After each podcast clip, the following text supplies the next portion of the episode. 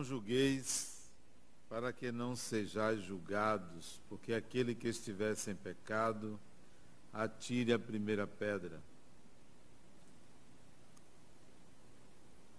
Não julgueis para que não sejais julgados, porque sereis julgados na mesma medida em que tiverdes julgado os outros. E usarão para convosco a mesma medida que tiverdes usado para os outros. Mateus 7, 1 e 2. Então os escribas e os fariseus trouxeram-lhe uma mulher que tinha sido surpreendida em adultério. E fazendo-a ficar de pé em meio à multidão, disseram-lhe: Mestre, esta mulher acabou de ser surpreendida em adultério. Moisés, na lei, ordena-nos lapidar as adúlteras. Qual é o vosso sentimento sobre isto? Diziam isto tentando para terem de que o acusar. Mas Jesus, baixando-se, escrevia com o dedo na terra.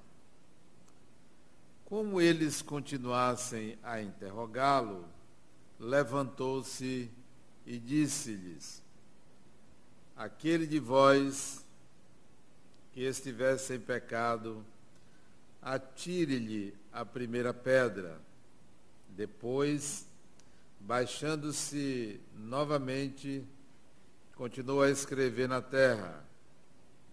Mas eles, tendo ouvido falar dessa maneira, retiraram-se uns após os outros, os mais velhos primeiro, e assim Jesus ficou só com a mulher que estava no meio da praça. Então Jesus, levantando-se, disse-lhe: Mulher, onde estão os vossos acusadores? Ninguém vos condenou? Ela lhe disse: não, Senhor. Jesus lhe respondeu: Eu também não vos condenarei. Ide e no futuro não peques mais. João 8, 3, 11. Comentário de Allan Kardec. Aquele que estivesse em pecado, atire-lhe a primeira pedra, disse Jesus. Esta máxima cria-nos um dever de indulgência, porque não há ninguém que não necessite dela para si próprio. Ela ensina-nos que não devemos julgar os outros mais severamente do que julgamos a nós próprios, nem condenar no outro aquilo que desculpamos em nós. Antes de reprovar o erro de alguém, devemos ver se a mesma censura não pode cair sobre nós. A reprovação da conduta dos outros pode ter dois motivos: reprimir o mal ou desacreditar a pessoa cujos atos são criticados. Este último motivo nunca tem desculpa, porque trata-se de maledicência e de maldade. O primeiro pode ser louvável, e é mesmo dever em certos casos, porque dele deve resultar um bem, e sem ele o mal jamais seria reprimido na sociedade.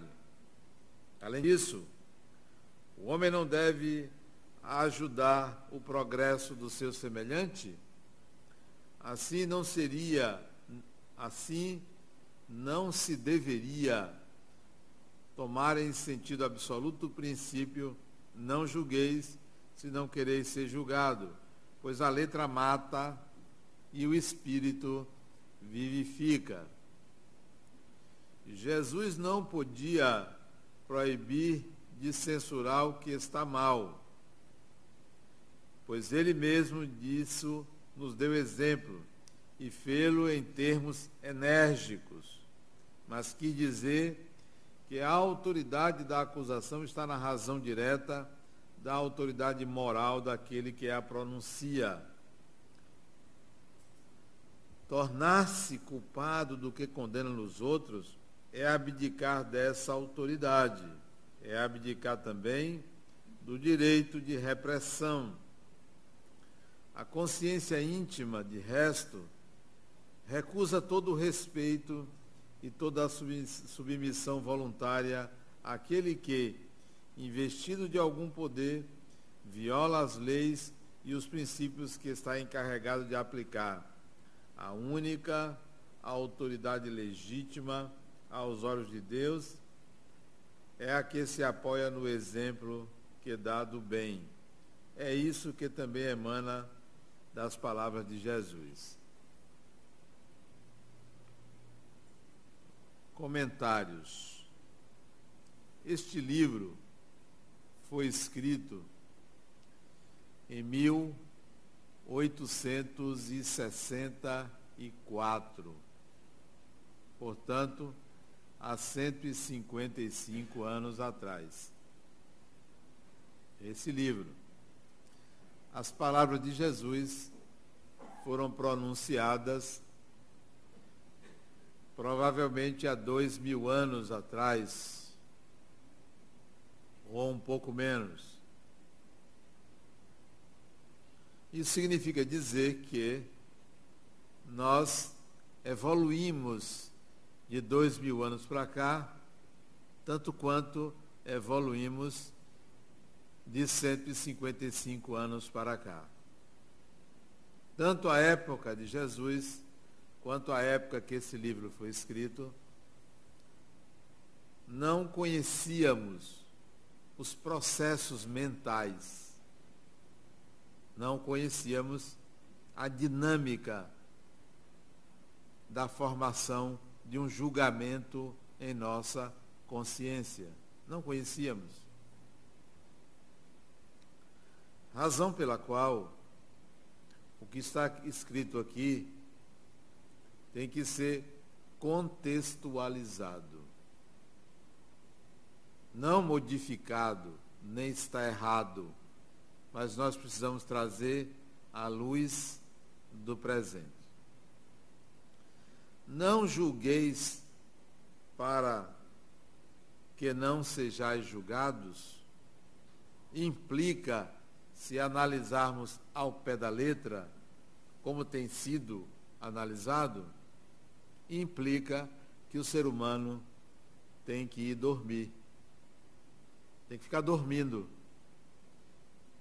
Tem que sair da consciência, porque hoje nós sabemos que consciência é necessariamente julgamento. Necessariamente.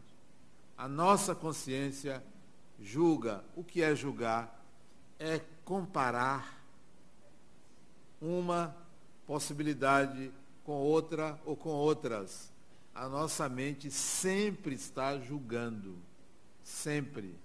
Impossível não julgar. Então, vamos começar a nossa análise daí. Para que vocês não se condenem porque julgam.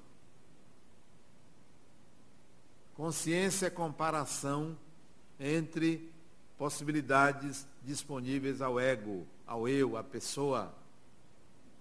Consciência é um campo de informações, imagens, emoções em que o eu compara. Coloca luz, energia nesta ou naquela experiência que vai ser utilizada para a formação de um pensamento. Mas não é só isso.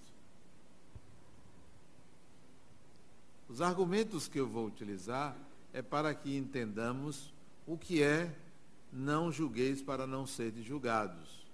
Isso tem que ser ressignificado. Julgar é condição essencial da consciência. Sempre julgamos, consciente ou inconscientemente, a mente está julgando, está comparando, está estabelecendo um valor entre hipóteses. Portanto, relaxe, que você não vai conseguir não julgar. Se você não quiser, é possível. Vá dormir. Morra. Nem morrendo, porque desencarnou, vai continuar julgando. Então, relaxe. Você vai julgar. A questão é saber julgar. Não é não julgar. É saber. Acresce o fato de que tudo isso não se conhecia à época de que esse livro foi escrito. Não se conhecia o que eu estou colocando, porque isto é dinâmica psíquica, isso é funcionamento da mente. A mente funciona assim. Da mesma maneira que naquela época não existia micro-ondas. Alguém tem micro-ondas em casa? Tem, né? 1864 não existia micro-ondas. Ou existia, não existia. Então, naquela época, não existia conhecimento da mente, como não existia micro-ondas. Sequer o micro-ondas era pensado. Sequer se sabia como funcionava a mente, porque nem existia psicologia tal qual considerada a ciência da mente e do comportamento humano.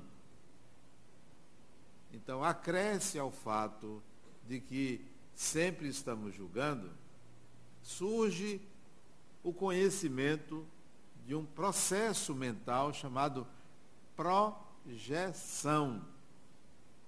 Projeção.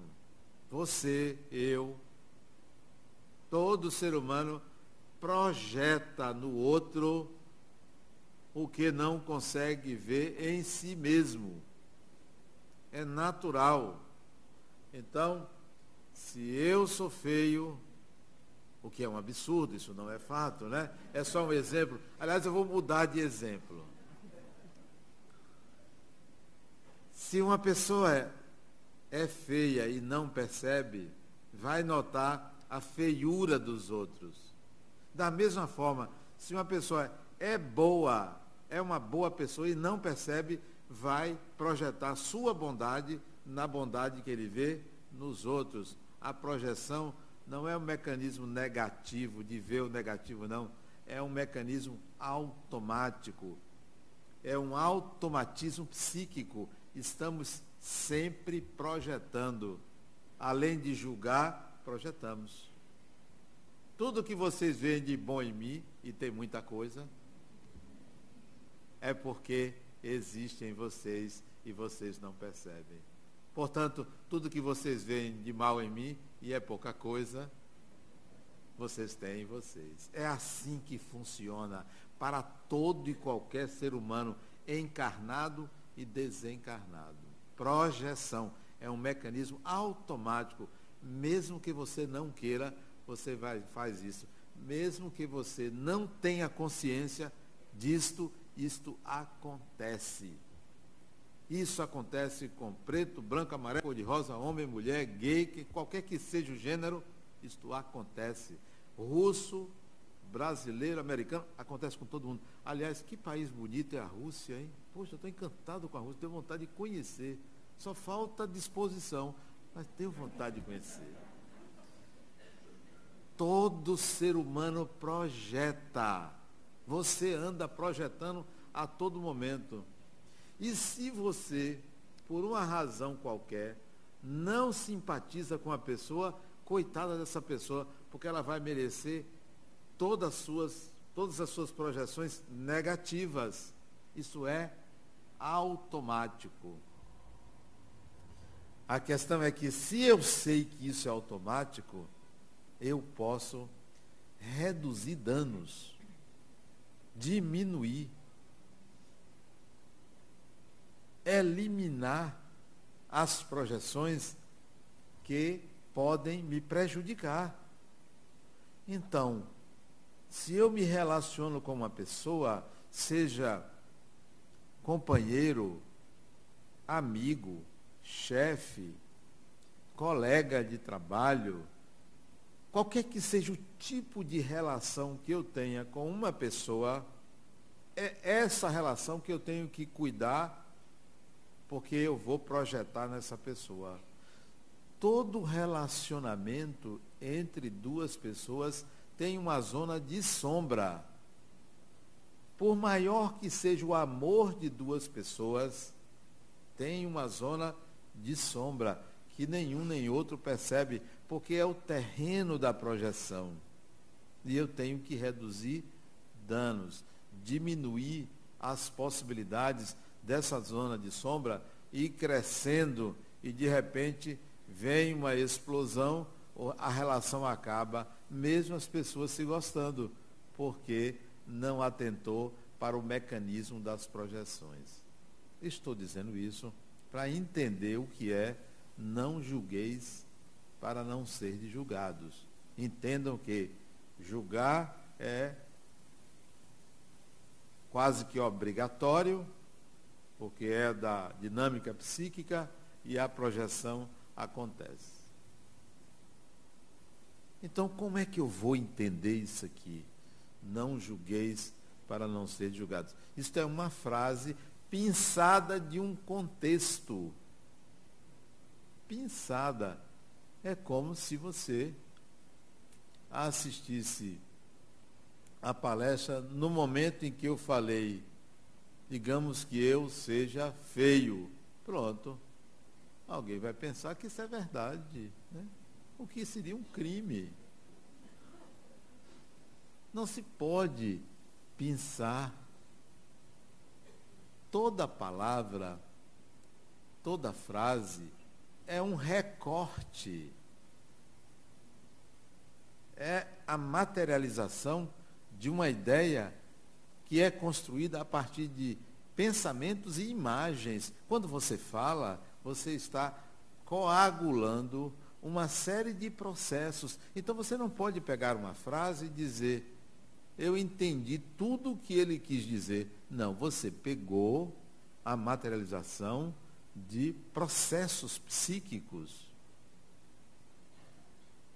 Um comportamento não pode ser determinante para identificar o que é uma pessoa, tanto quanto uma frase não pode ser retirada de um contexto e você entender tudo a partir daquela frase. Foi o que nós fizemos com as análises das falas de Jesus, a gente retira ali se eu entendi o que ele quis dizer. Não, você não estava lá, você não sabe sobre que emoção, você não viu, você não sentiu, não foi você que passou pelo processo, você vai tentar entender. Vamos voltar à cena tratava-se de uma questão.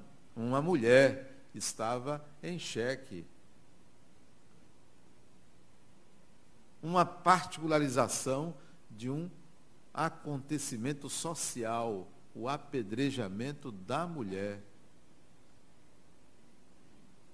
A exposição pública da mulher.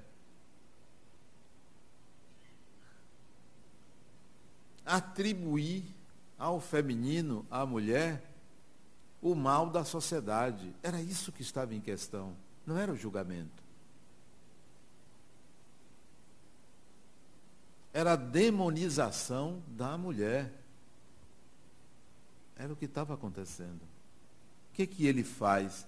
Que é que Jesus faz? Espera aí. Não vamos demonizar a mulher só, não. Vamos colocar o homem também no processo? Então, quem tivesse em pecado, vá, pode atirar. É para dizer, gente, está todo mundo aqui no mesmo barco.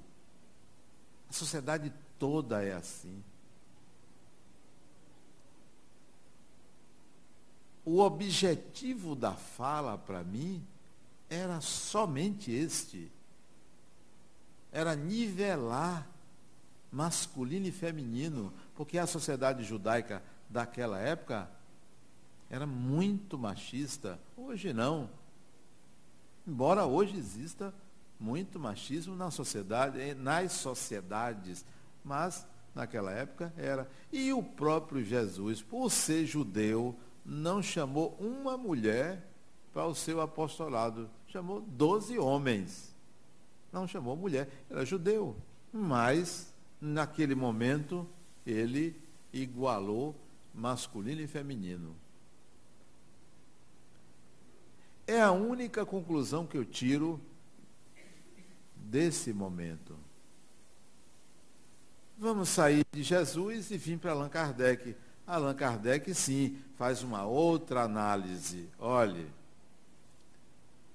o julgamento que ele está dizendo é, não se, Allan Kardec, não se esqueça de que quando você julga alguém, você primeiro tem que olhar para você.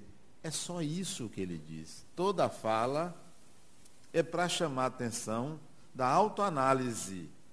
Porque julgar, você não vai deixar de julgar. Agora faça uma autoanálise. E ainda conclui. A melhor coisa que você pode fazer é dar o exemplo. É só isso que ele se refere. Allan Kardec sai do, da proposta de Jesus, que era nivelar masculino e feminino, e traz uma outra questão, questão em acréscimo. Ó, oh, não se esqueça, deixar de julgar você não vai, mas olhe para você, veja se se aplica a você, veja se você é indulgente com os outros como você é com você, você se perdoa, você consegue perdoar o outro. Então, Allan Kardec vem para a autoanálise, propõe isto, fantástico, possível aquela época. Hoje, 2018, 19, nós estamos 20? 18, né? Estou doido que chega 2020. 2018. Hoje nós podemos fazer um acréscimo. Mais um acréscimo a esse capítulo, a esse item. Mais um acréscimo, além do que Jesus supõe o que ele quis dizer, além do que Allan Kardec escreveu. Porque o que Jesus disse, não escreveu disse que rezam as tradições no mundo espiritual que Jesus, quando baixou para escrever na terra com o dedo, lembra que João diz isso? Ele escreveu assassinos, fascínoras, ladrões, corruptos. Ele escreveu tudo de ruim que tinha naquele grupo de homens. Escreveu ali. Dizem que ele fez isso. Mas a gente não sabe. Porque a tradição do Evangelho é oral. Foi escrito depois. Não tem nada que Jesus tenha escrito. Embora você vá encontrar livros que dizem assim, é, o Evangelho escrito pelo próprio Jesus. Quem, quem prova? Só que o que Allan Kardec escreveu está aqui. Tradução francesa da terceira edição. Terceira? Vigésima. Está escrito. Então o que ele escreveu aqui é, ó, autoanálise. Faça autoanálise. Olhe para você. Veja se você é o exemplo. Seja o exemplo daquilo que você quer corrigir no outro. Hoje a gente faz um outro acréscimo. Projeção. Mecanismo da projeção mecanismo da projeção. Pode julgar? Não problema nenhum, julgar. Pode dizer que uma pessoa errou. Pode dizer sim. Julgue. Você não vai conseguir não fazer isso. Você pode até fazer vista grossa. Olha, nem quero ver. Mas se você olhar, você vai julgar. Pode julgar. Pode julgar todo mundo feio, bonito, alto, baixo, pode julgar. Pode fazer seus julgamentos. Tenha consciência da sua da qualidade do seu julgamento. Tenha consciência do instrumento que você usa para julgar e tente aferi-lo. A palavra aferir, aferição, é feita, as aferições, é feita pelo imetro. A gente devia ter um imetro para calibrar Porque o nosso julgamento, ele é muito estratosférico, é grande demais. A gente precisaria calibrar o julgamento. Não calibra, não. Entra tudo. A gente usa o mesmo instrumento para julgar todas as pessoas. Cada ser humano é ímpar, é singular.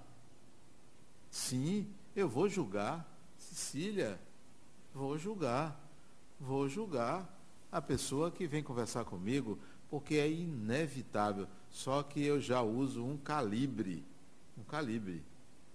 Para quê? Qual a razão? O que, que eu vou devolver para ela com o meu julgamento? Qual é o sentido? Qual o propósito? O que é que eu quero obter? Então eu tenho que ampliar a qualidade do meu julgamento. Vou julgar um filho, vou julgar meu companheiro, minha companheira, vou julgar meu pai, minha mãe, meu professor, o centro espírita, o passista, o palestrante, vou julgar todo mundo. E olha que eu tenho um olho clínico. Eu consigo ver o detalhezinho do detalhe eu vou em cima do erro. É um negócio impressionante. As pessoas veem o todo. Eu vejo um pedacinho ali. Só para ilustrar. Não sei se eu já contei aqui. Se eu não contei, se eu contei, eu vou contar de novo. Contei a vocês que um paciente me levou o exame de coração dele. Contei? Contei, né? Então eu vou contar de novo. Conta? Então eu conto. Ele começa, isso foi agora, recentemente, ele começa a sessão Adenauer, eu trouxe meu exame de coração. Leia aí. Três páginas. Um, um caderno com três páginas. E eu peguei, abri e li. Está vendo aí? Um coração de menino. Ele já é um senhor, já é idoso. Está vendo aí? Um coração de menino. Eu li, devolvi para ele, disse, olha, se eu fosse você, não mostrava isso a ninguém. Esse por que não? Não mostrava. De jeito nenhum. Não mostre isso. Por quê? Algum problema no meu coração? Não. O coração aqui, pelo que eu li, está ótimo. Mas eu não mostraria o exame para ninguém. Ele disse, mas o que, é que você está vendo que eu não vi? Eu não mostraria. E eu fiz, cara, séria, sabe? Séria. É a questão do julgamento. Eu julguei, mas bem calibrado. Ele disse, não. Você está vendo alguma coisa? É algum problema que o médico colocou e eu não vi? Talvez. Abre o exame aí. Aí eu me levantei, fui para junto dele, na cadeira dele, e disse, leia aqui, de quem é esse exame? Você viu de quem é esse exame? Esse não é meu, não. Pegou os óculos, assim meio tremido, botou, leu. É meu, Adela. Está aqui meu nome. Você tem certeza que é você? Tenho certeza, está aqui. E ele, leia seu nome aí. Eu pedi, leia seu nome. E ele leu todo o nome. É meu. Esse resultado é meu, é meu coração, bateu assim, é meu coração. Eu disse, você tem certeza? Leia de novo de quem é o exame. Aí ele foi lendo, lê tudo, ele foi lendo, fulano de tal, data de nascimento, sexo feminino. É seu. Está vendo aí? Você fez cirurgia de mudança de sexo e não me falou.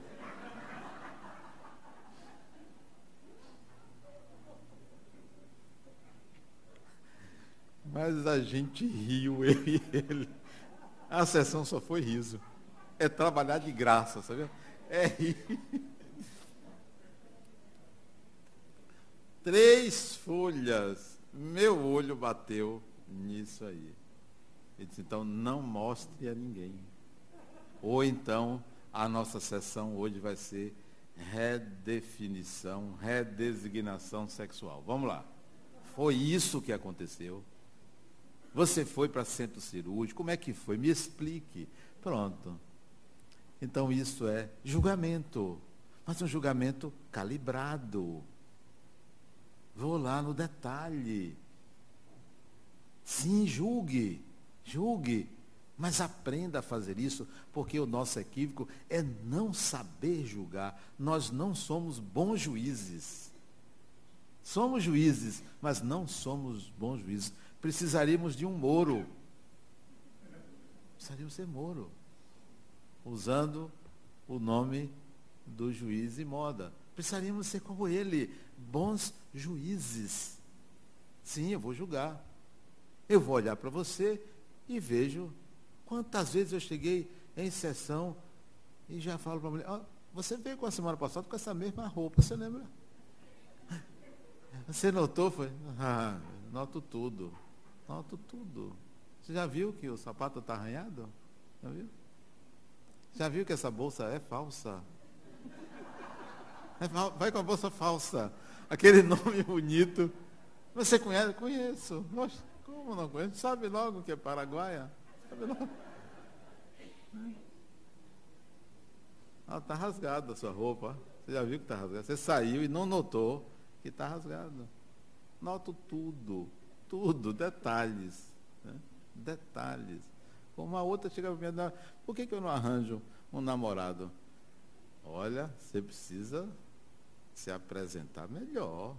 Está feia. Como é que Está feia, criatura. Você não vai conseguir. Ninguém.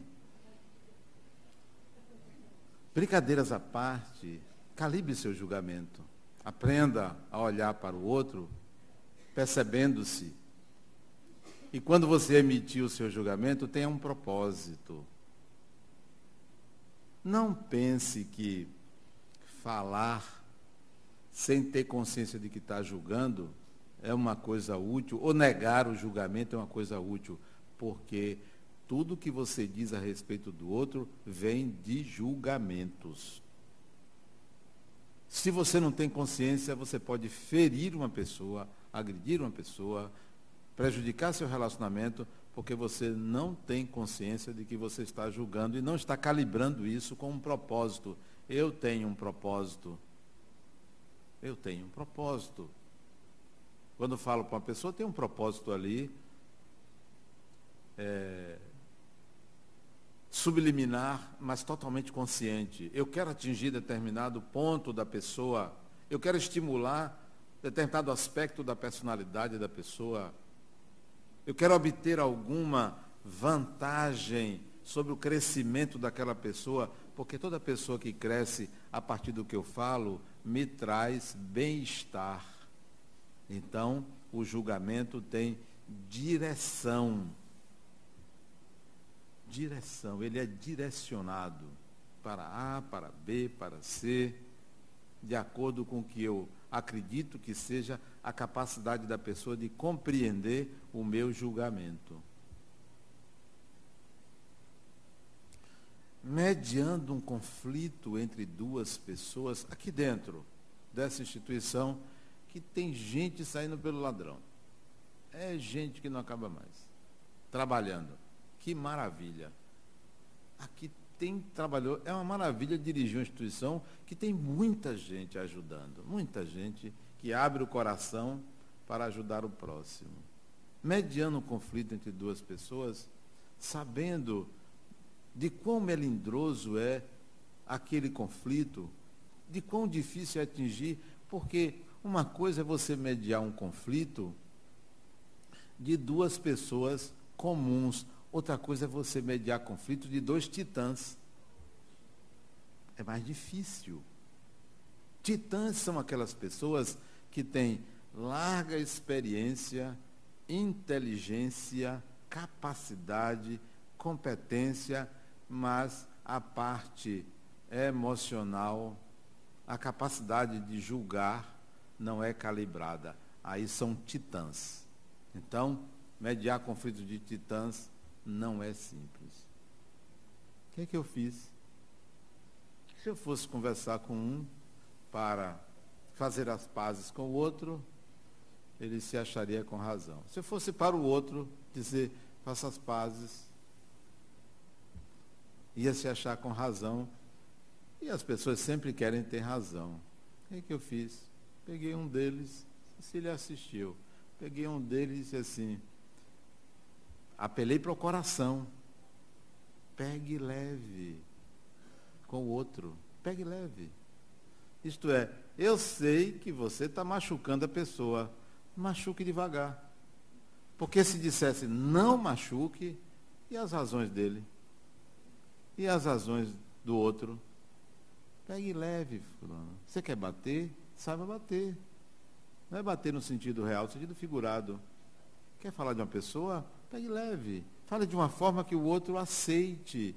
Porque uma crítica bem colocada, muitas vezes é melhor do que um elogio. Um elogio bem colocado é muito melhor do que uma crítica mal feita. Então, calibre o seu julgamento. Eu acrescentaria isto: impossível não julgar, mas é preciso calibrar a capacidade de julgamento. Para cada pessoa, um instrumento de aferição, um instrumento de análise, porque senão nós vamos estar sempre é, se, se colocando em situações conflituosas dentro do conflito que é do outro. Então é preciso a gente saber que existem projeções. Eu sempre estou projetando, né? Eu sempre estou enxergando no outro o que eu não vejo em mim. Existe no outro, pelo menos parte do que eu estou vendo, e eu não enxergo em mim. Então, eu fico procurando qual é a minha sombra. Hoje de manhã eu caminhei, caminhada boa, gostosa, oito quilômetros e pouco, caminhando, eu e um amigo meu. Então, eu estava perguntando, perguntei a ele, fulano, diga uma coisa, o que, que você mais gosta em mim? Que eu queria afagar o ego, né? Queria um elogio dele, né? Ele disse assim, olha, eu não vou dizer o que, que eu mais gosto em você, eu vou dizer o que, que eu não gosto em você. Eu digo, opa, melhor ainda. Ele disse, eu não gosto de você, porque você vai pouco à minha casa. Digo, que muito bom, né? Ele disse, então, prepare um jantar, que aí eu vou mais vezes à sua casa, você tem que me agradar. Tem... Como é que eu vou à sua casa só para bater papo, para lhe agradar? Não. Eu faço um afago, né? A última vez que eu fui na sua casa, você me deu um suco num copo de plástico, você lembra? Você, você vai na casa da pessoa, seu amigo, né? Vem servir um suco num copo de plástico. Que, isso é descortesia, fulano. Você ia preparar um banquete para mim. Gente, você não gosta de mim? Né? Isso a gente andando agora de manhã. Calibre o seu julgamento. Calibre. Brinque, brinque com o próprio julgamento. Analise as coisas de uma forma mais leve e suave. Porque nada, absolutamente nada que um ser humano faça é desumano. Nós só fazemos coisas humanas. O ato mais vil é humano, tanto quanto o ato mais nobre é humano. O ser humano não faz nada de Deus porque o ser humano não é Deus. Nós só fazemos coisas humanas.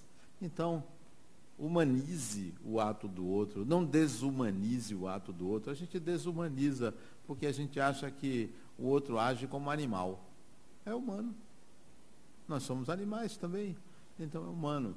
Então, humanize os atos das pessoas, né? as coisas mais diferentes, mais agressivas, mais inadequadas, é o ser humano, faz parte de nós. É parte integrante do pacote, né? Então, quando você humaniza o ato das pessoas, você se desensibiliza para um julgamento pesado sobre o ato do outro. Nós pesamos demais por causa da falta do calibre do julgamento somos terríveis em julgar o mal do outro e condescendentes em julgar o nosso próprio mal.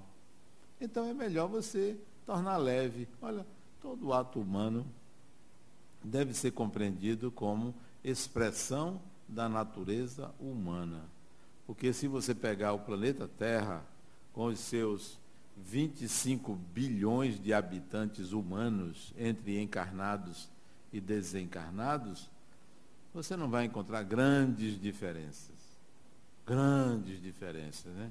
Você vai chamar que o pecador e o santo estão em níveis muito diferentes. Não considere tanto assim não.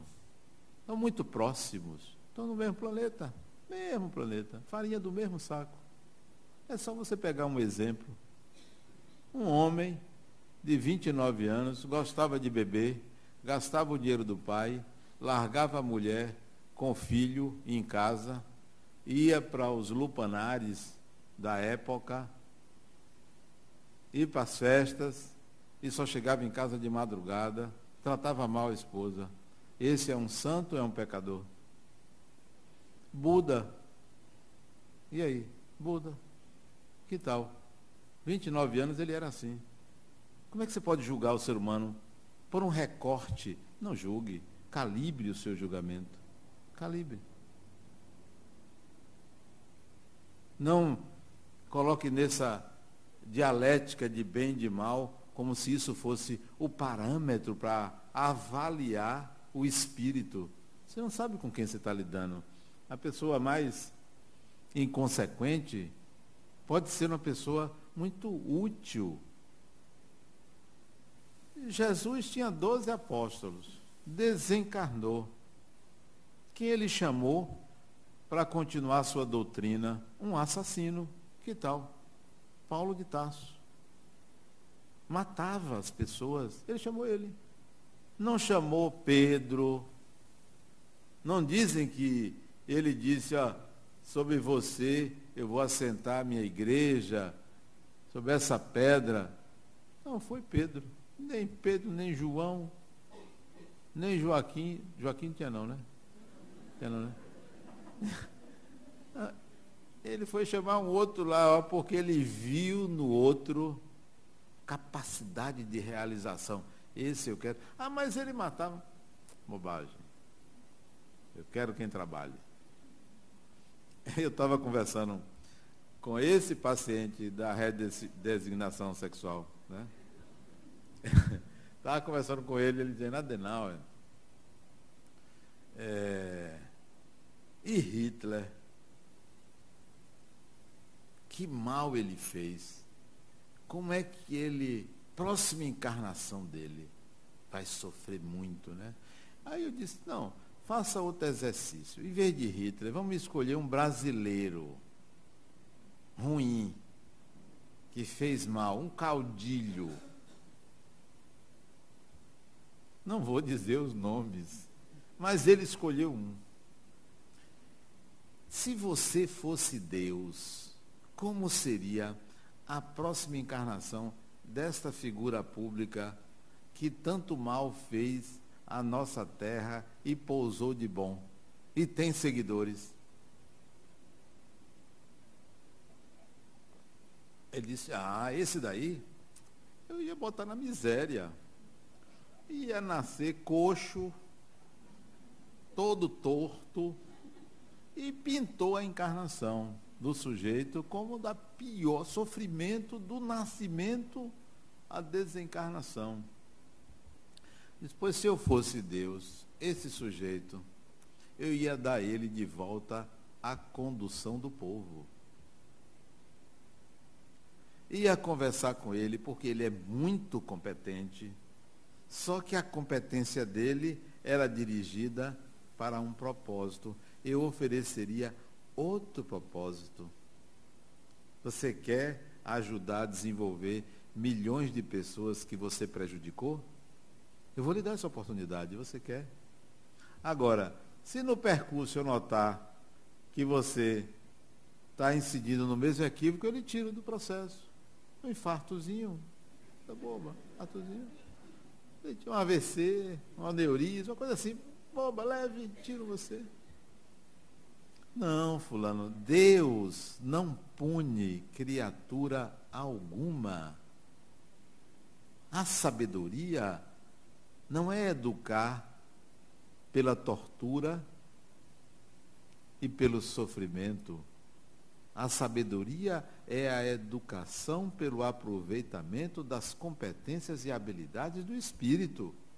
Você tem um filho, você vai educar sempre batendo no seu filho?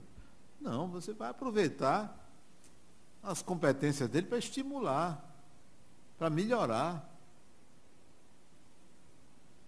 Então, a gente deve entender que o julgamento que nós fazemos sobre o outro tem que ter outra forma de medir. Não julgueis para não ser julgados, quer dizer, lembre-se sempre, seus julgamentos recaem sobre você. É isso que está dizendo aqui. Seus julgamentos recaem sobre você. Sua análise que você faz sobre os outros é a análise que você faz sobre você mesmo. É de você que você está falando. Quando eu falo de uma pessoa, é de mim que eu estou falando. Só que a gente acha que está falando dos outros. E a gente acha que é, o nosso julgamento não é percebido pelo outro. A capacidade do espírito de percepção do que se diz vai além de palavras e de modulação de som. Porque você pode falar de uma forma amorosa, camuflada. Você pode ter raiva de uma pessoa, não gostar de uma pessoa e falar afavelmente para aquela pessoa. E sair, olha como fulano é maravilhosa, gosta tanto de mim, não sabe de nada, inocente. O outro ali quer torcer seu pescoço. Se o ego acha assim, o espírito sente diferente. Não vem para a consciência o sentimento, mas sente diferente. Ninguém engana a ninguém, a não ser a si próprio. A não ser a si próprio.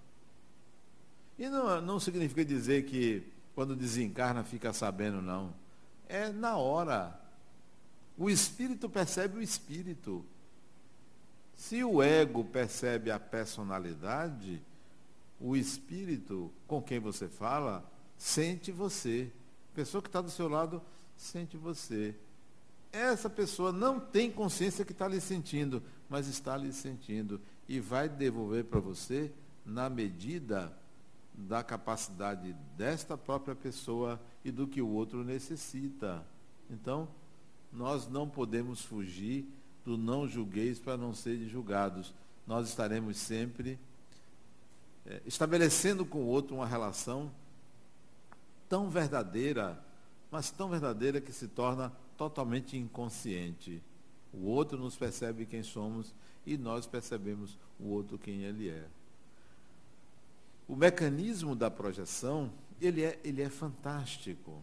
Eu outro dia estava conversando com um homem que ele teve oito casamentos, nove casamentos. Ele está no nono casamento. Nove mulheres diferentes. Quatro filhos com essas nove mulheres. E ele é um homem muito bem sucedido socialmente e financeiramente, mas ele passou por vários casamentos. E ele me disse, Adenauer, eu perguntei o que, que guiou sua vida. Isso que guiou minha vida foi o empreendedorismo. Eu disse, de jeito nenhum, o que guiou sua vida foi sua ânima. Eu disse, mas o que eu nunca ouvi essa palavra, o que é isso, ânima? Ânima é o seu feminino. Você tem uma mulher dentro de você, difícil de encontrar, e você saiu buscando ela. Ela guiou sua vida e tem guiado sua vida. A capacidade de empreender, isso é um talento comercial que você tem, mas sua vida foi guiada pela sua ânima. Sua vida, sua vida foi guiada por um ideal de mulher que você projetava nas projeta ainda nas mulheres. Você é um homem dominado pela sua ânima. E é uma ânima, isto é, é uma mulher interior primitiva sua. Mas por que primitiva? Olhe o padrão de mulheres que você se relacionou durante esses seus 60 anos. Olha o padrão. Sempre mulheres muito jovens, torneadas, bonitas, submetidas a você. Olha o seu ideal de mulher, está dentro de você. Uma mulher primitiva, porque hoje você não pode considerar a mulher simplesmente pelo aspecto físico. Por ser submissa, você devia querer uma parceira, uma companheira, e não uma dona de casa, ou uma mulher para você apresentar à sociedade, olha como eu sou um homem é, viril, poderoso, olha a mulher que eu tenho do meu lado, porque muitos é, se casam ou se relacionam para apresentar à sociedade do que ele é capaz. Você, você é um homem dominado pela sua ânima. Isso é mecanismo de projeção. Projetamos, projetamos o ideal de pessoa. A gente quer um pai ideal, uma mãe ideal, um marido ideal, uma mulher ideal, uma companheira, um companheiro ideal. Por tudo projeção. A gente precisa um dia aprender a se relacionar com a pessoa, com a pessoa quem ela é, diferentemente do seu ideal. Né? Você quer é, evoluir, saia dessas projeções infantis de exigir do outro o que o outro não tem para lhe dar. Quantos homens não querem que suas esposas sejam como suas mães, cuidando de tudo, cuidando da roupa, cuidando da casa, cuidando de todos os afazeres, de todas as necessidades, que é uma mãe. Isso é projeção. Nós projeção com transferência. Nós precisamos aprender a nos relacionar pessoa a pessoa e não nos relacionar com as projeções que fazemos inconscientemente nas pessoas. Né? Uma paciente minha de muitos anos, ela se separou do marido, 30 anos de casada. 30 anos de casada, ela se separou. Eu disse, você nunca se casou com ele. Como? Eu me casei. Eu posso trazer o álbum de fotografia. Não, aquilo ali é uma cerimônia casamento você nunca se casou, porque você desejava um príncipe e só foi descobrir que ele era um sapo 30 anos depois. Que você não se casou com ele. Ele sempre foi um salafrário, um sem vergonha, não valia nada. E agora que você descobriu, porque você não queria, você estava casada com o príncipe, o seu príncipe na sua cabeça e não com a pessoa. Você nunca quis a pessoa, você queria o príncipe. Por isso que o seu casamento acabou. Que tal você se, aprender a se casar com sapo? Porque todos somos sapos e todas são sapas. Que tal? Não, que é o ideal. Não existe ideal, existe o ser humano, existe a humanidade da pessoa, né? Então isso é a projeção. Então, o capítulo para mim trata é, de uma atualização dessa ideia do não julgamento. Aprenda a julgar, calibre sua capacidade de julgamento. Muita paz.